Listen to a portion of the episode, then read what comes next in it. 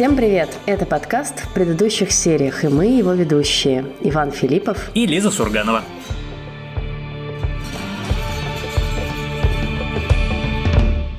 Сегодня мы с Лизой обсуждаем третий сезон сериала «Убийство в одном здании». Третий сезон мне страшно понравился. Как я понимаю, по Лизиному выражению лица ей он понравился чуть меньше, поэтому я, наверное, сегодня буду солировать, потому что мне прямо хочется пообсуждать этот сериал. Я им очень доволен. Обсуждаем его, как обычно, со спойлерами, поскольку это, если вдруг вы еще не знаете, детективный сериал, в котором всегда есть убийство. Здесь это важно. Посмотрите сезон, возвращайтесь к нам потом.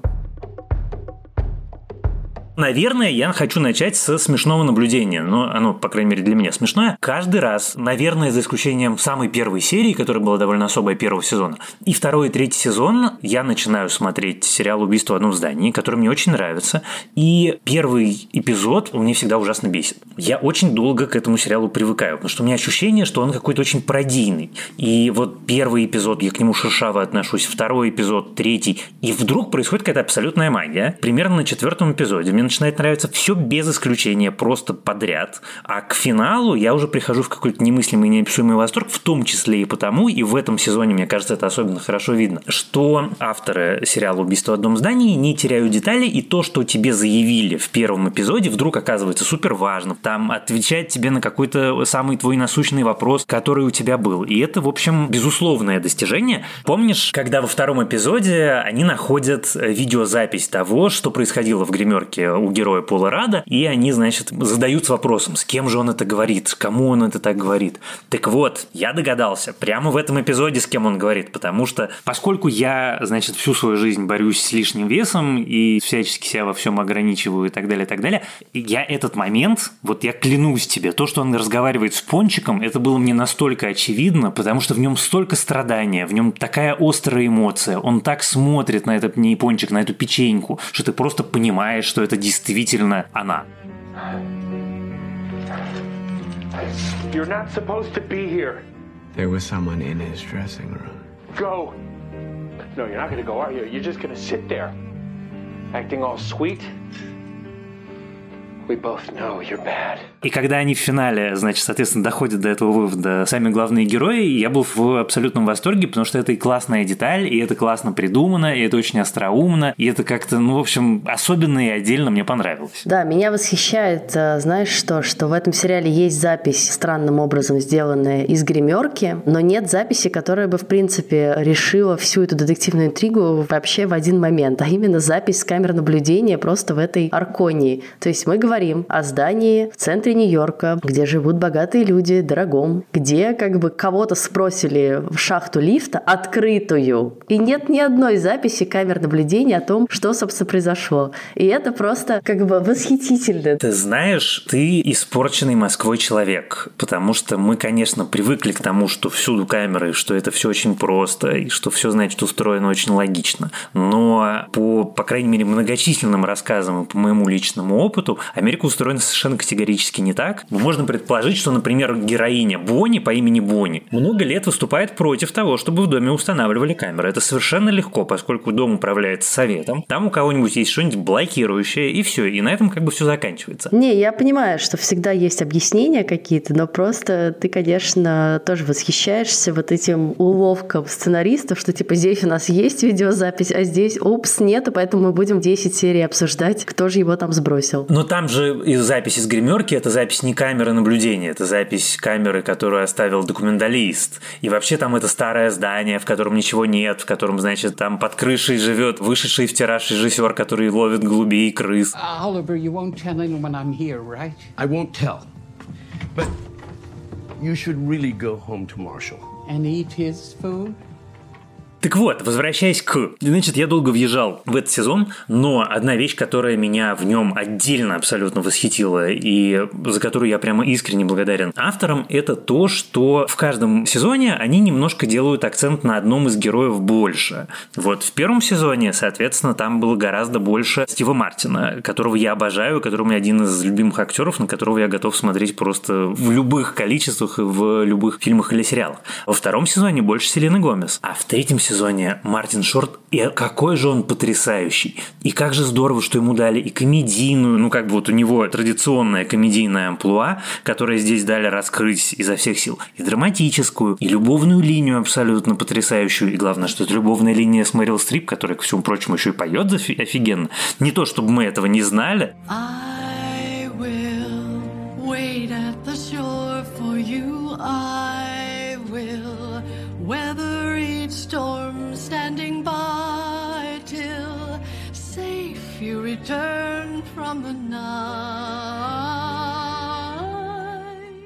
Мне в этом сезоне понравилось, что они, наконец, вышли за пределы своего здания, да, собственно, первые два сезона так или иначе были сосредоточены вокруг этой Арконии, и понятно, что ты как бы не можешь только испытывать терпение зрителей, надо куда-то выдвигаться еще. И при этом, конечно же, да, сериал абсолютно нью-йоркский, мы с тобой говорили об этом в предыдущих наших его обсуждениях, вплоть до шрифтов, да, которые напоминают шрифты журнала «Нью-Йоркер», до вот этого всего уютного ощущения города, очень культурного города. И, конечно же, ну, если выдвигаться, то куда? На Бродвей. И мне очень понравилось, что есть как бы новый некоторый сеттинг, да, и это интересный сеттинг, это сеттинг, создающий свои рамки, свои условия. Действительно, театральная среда очень конкурентная, очень сложная, очень эмоциональная. И это тебе не соседи, да, в одном доме. Это реально люди, которые очень могут по-разному друг на друга реагировать, да, и очень резко могут друг на друга реагировать. И поэтому вот эта структура с тем перебором, да, подозреваемых, она здесь очень классно ложится.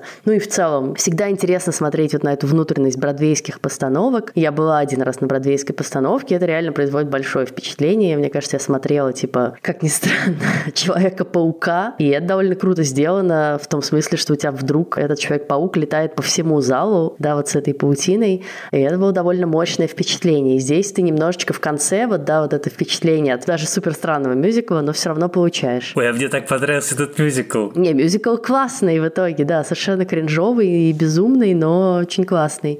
Ну и, конечно, актерский состав просто с каждым разом они все больше да, поражают воображение. И Мэрил Стрип, и Пол Рад, вдобавок уже имеющимся звездам. Как же я хохотал над ролью Мэтью Бродерика. Это отдельная моя любовь, когда большие актеры приходят в фильмы или в сериалы, чтобы сыграть самого себя. Когда Мэтт Леблан играет сам себя в сериале «Эпизоды», или когда Билл Мюррей приходит в «Зомби-ленд» и играет Билла Мюррея, который живет в Лос-Анджелесе и, значит, выжил в зомби-апокалипсисе. Когда у человека есть здоровая самоирония, это вещь, которую, знаешь, я не устаю повторять. У меня моя бабушка, с которой я, к сожалению, не был знаком, она была всесоюзно известным психиатром, и все, что я практически про нее знаю, мудрость ее профессиональная, которую мне многократно папа рассказывал, что она говорила, что единственным абсолютным показателем безусловного психического здоровья является самоирония. И Мэтью Бродерик, который здесь и шутки про выходной Ферриса Бьюллера, и как они с Стивом Мартином и Мартином Шортом общаются, и как они режиссеру звонят, и как он потом в финале смотрит из зала эту постановку. Ну, это просто искреннее удовольствие. Особенно, конечно, это удовольствие для людей, которые хорошо помнят фильмы Мэтью Бродерика, там, примерно представляют себе его карьеру. Вот. А в остальном я тебе страшно завидую, потому что я никогда не был на Бродвее. Более того, я в Америке много где был, а в Нью-Йорке до сих пор не был. И я ничего не знаю про бродвейские мюзиклы. И мне, например, был дико интересно узнать не только закулисную вот эту всю жизнь, которая удивительным образом как-то очень похожа там, знаешь, в Москве ты заходишь в чеховском хате за кулисы, и разница между тем, что ты видишь снаружи, и тем, что происходит за кулисами, она настолько колоссальная, что ты думаешь, йоу. И тут снаружи такое все золото невероятное, какой-то этот зал, значит, запредельно роскошный, и такие скромные гримерки, какие-то, значит, обшарпанные стены и так далее, и так далее. Видимо, это что-то универсальное для мировых театров мне это было очень интересно. И все эти словечки, и все эти их суеверия, и то, как устроена жизнь, в принципе, людей, которые заняты в мюзикле. Ну и, конечно, мне очень нравятся музыкальные номера, что Мэрил Стрип, что совершенно смешнейший этот мюзикл-рэп, который вынужден читать Стив Мартин. Меня, признаюсь, немножко взбесило вот этот прием с белой комнатой, когда, значит, он теряет сознание. Я понимаю, что, наверное, у театральных актеров так бывает, но я не люблю, у меня стойкая нелюбовь к галлюциногенным эпизодам, что в фильмах, что в сериалах, что в книжках. Мне кажется, что это жульничество. Но песня его очень смешная, и вообще вся эта фишка с тем, что кто из новорожденных детей убил маму, ну, как бы я такое ценю. Which of the Pickwick Let's date it. Who of the crew would commit this crime? Might a little brat make mommy go splat? It's a story pretty gory for a nursery rhyme. Нет, вообще это все как бы очень классно смотреть на этот безумный спектакль, который превращается в не менее еще даже более безумный мюзикл, на то, как они все поют, на то, что в итоге, да, они все выходят на сцену. Это все очень смешно. Но как будто, ну, как бы за этим немножечко стало теряться для меня все остальное. Ну, в смысле, мне честно было уже не очень интересно наблюдать за детективной интригой в этом сезоне. И, может быть, это какая-то усталость от сериала общая. Ты такой, ну, как бы умер, умер этот мудак, ну и ладно. Ну, слушай, ну оказывается же, что он совсем не мудак, что он на самом деле трагическая натура, и вообще как-то был, в общем, не самым плохим человеком. И убили его вполне себе случайно. Да, но у тебя это как-то совсем в конце оказывается. Слушай, я на самом деле даже не спорю с тобой, я понимаю, мне было интересно, потому что мне нравилось, что они, как бы это было в двух предыдущих сезонах, последовательно предлагают нам каких-то подозреваемых. Мы как бы верим в то, что это подозреваемые, потом окажется, что это не так, что это совершенно невиновные люди, и у них есть какое-то убедительное доказательство их невиновности. И я был абсолютно уверен довольно долго, что Мэрил Стрип убийца. Даже когда ее отпустили, мне почему-то казалось, что она убийца. Слушай, кстати, вот эту вещь, которую заметила моя Катя, и которую я не смог артикулировать, я типа ее заметил, но меня им объяснить не смог. А ты обратил внимание, что Селена Гомес между восьмым и девятым эпизодом, если я все правильно помню, уменьшилась примерно в два раза. Но мне кажется, не очень хочется это обсуждать, честно говоря. Нет, это не нужно обсуждать, это просто очень интересно, потому что обычно за такими вещами как-то следят. В общем, есть специальный человек, который следит за тем, чтобы все было логично. Про Селену Гомес я хочу сказать, что, честно говоря, мне кажется, совсем уже какая-то высосанная из пальца ее любовная линия в этом сезоне, и совершенно как бы не чувствуешь никакой химии между ней и Тобертом, прости господи. А вот мне очень понравилось, пусть и короткое, но ее взаимодействие с Тео, да, с глухонемым их соседом, который какой-то ужасно трогательный, видно, что он к ней испытывает какую-то симпатию, а она просто его так типа, ну ладно, это мой дружочек. Я бы надеялась на какие-то у них взаимоотношения, но если уже так немножко забежать вперед, то, судя по всему, нам активно намекают, что следующий сезон перенесется в Лос-Анджелес. Как тебе кажется? И, конечно, сериал потеряет вот этот свой нью-йоркский флер. Ну вот это как раз вещь, которая меня тревожит, потому что город-герой Лос-Анджелес, в котором я был много раз, я терпеть не могу. Более-менее любой город планеты, мне кажется, гораздо лучше, симпатичнее, интереснее, пригоднее для жизни, обаятельнее, чем это гигантская деревня на берегу океана. И единственная моя надежда, что вот они туда прилетят, там в каком-нибудь, я не знаю, Beverly Hills Hotel или в каком-нибудь еще знаменитом отеле или, может быть, на знаменитой студии люди кого-нибудь убьют, и им нужно будет срочно вернуться в Нью-Йорк. Потому что мне кажется, что очень сложно представить сериал Only Murders in the Building, для меня, по крайней мере, за пределами Нью-Йорка. Это вот сразу такое ощущение, что ты представляешь себе голую черепаху, которую вытащили из панциря и, значит, отправили куда-то путешествовать. Я думаю, что будет скорее какой-то сезон на два города. Типа кто-то останется в Нью-Йорке, кто-то поедет в Лос-Анджелес, кто-то будет мотаться между. И, кстати, как-то осталась подвешенной, да, эта линия с невестой Чарльза. Ну, то есть какая-то от нее записка приходит в конце, да, но в итоге как бы неразрешенная. И, видимо, это то, с чем они будут работать в следующем сезоне еще.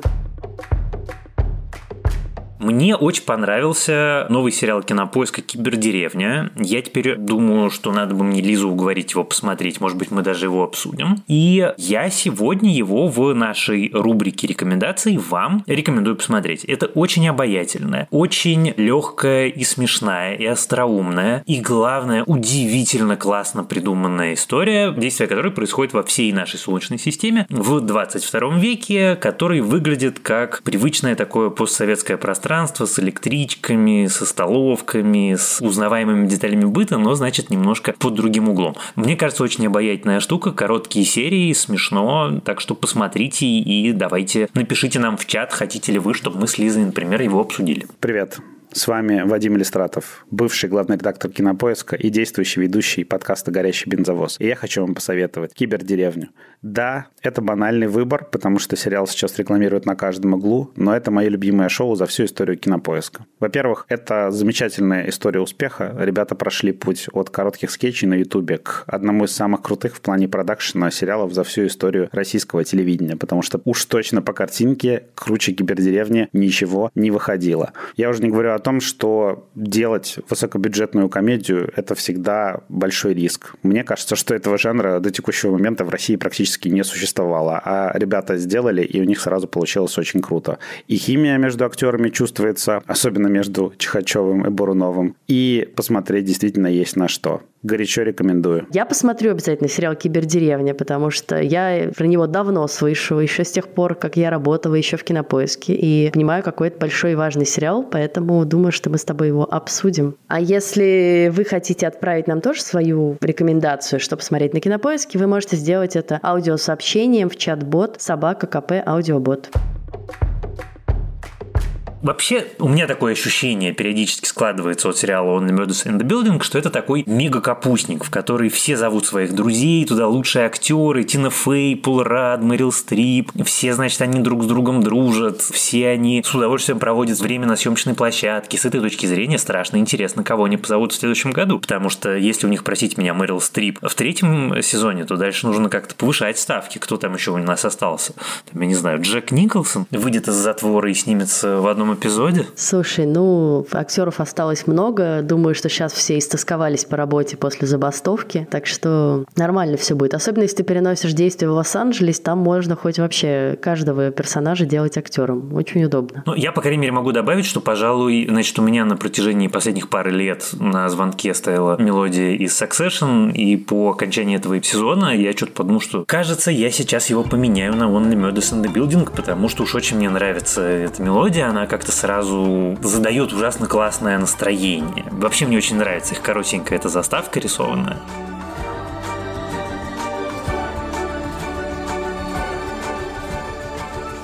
Блин, мне кажется, ты единственный человек, которого я знаю, который реально загружает какие-то мелодии для звонка на телефоне до сих пор. То есть я помню, что мы это делали в нулевых, и они еще в MIDI таком формате звучали. Я восхищаюсь, что есть алды, которые до сих пор это делают. Ну, чем-то звонить у тебя телефон должен. На нем есть миллион мелодий, из которых ты можешь выбрать. Ну, фу. Да, но просто я реально не знаю больше людей, у которых есть какие-то скачанные мелодии, условно известные. Окей, вот, значит, соответственно, соответственно, вопрос для наших слушателей, которые являются частью нашего чата замечательного и легендарного. Если у вас что-нибудь стоит интересное на звонке на телефоне, расскажите об этом. Давайте переубедим Лизу, что не только пенсионеры склонны загружать специальные мелодии на звонок. Иногда надо сказать, что я чувствую себя в этом подкасте, как чувствует себя героиня Селены Гомес с двумя старичками. Подожди, а я Мартин Шорт или я Стив Мартин скорее? И тот, и другой. Иногда один, иногда другой. Но скорее Стив Мартин почему-то, мне кажется. Вот мне тоже так кажется. Наверное, потому что у меня благородная седина.